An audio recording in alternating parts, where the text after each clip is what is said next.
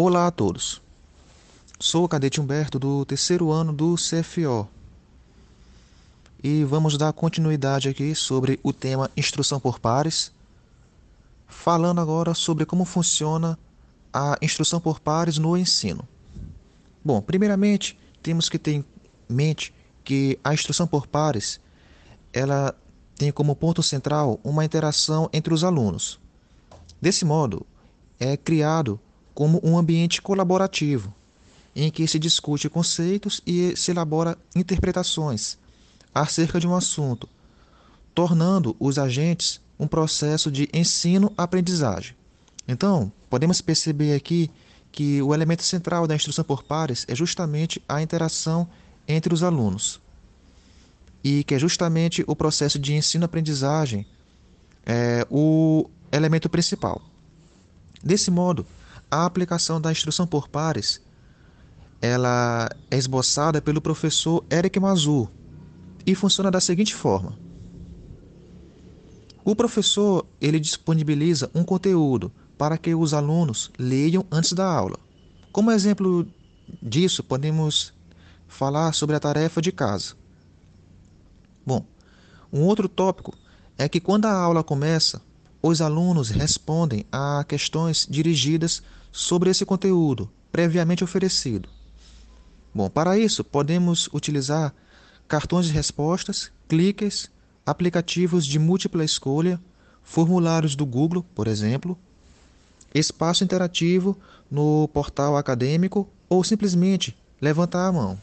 Então, aqui podemos perceber que existem várias formas né, de, se, de se responder a essas questões, no caso dos alunos dentro de uma aula.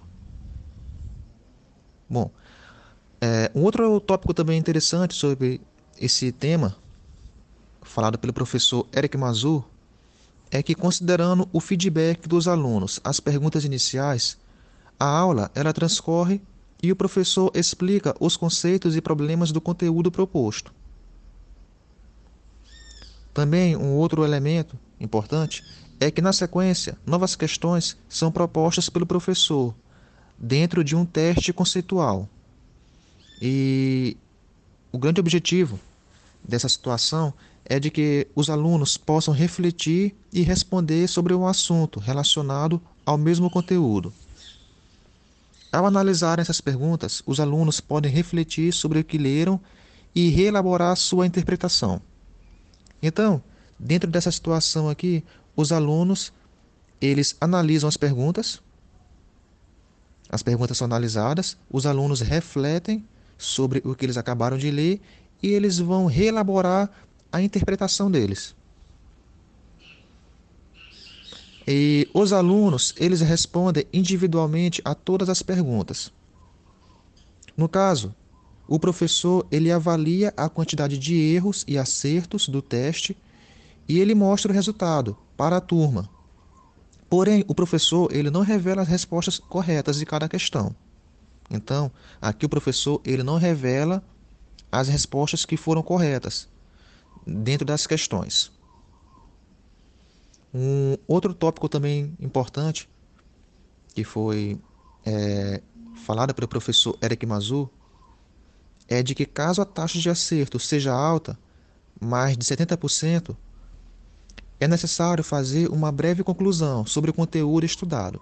Isso aqui está relacionado se a taxa de acertos for muito alta.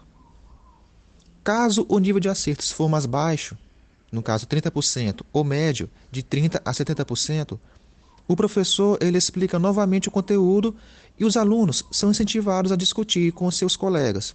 Por isso, o termo instrução por pares.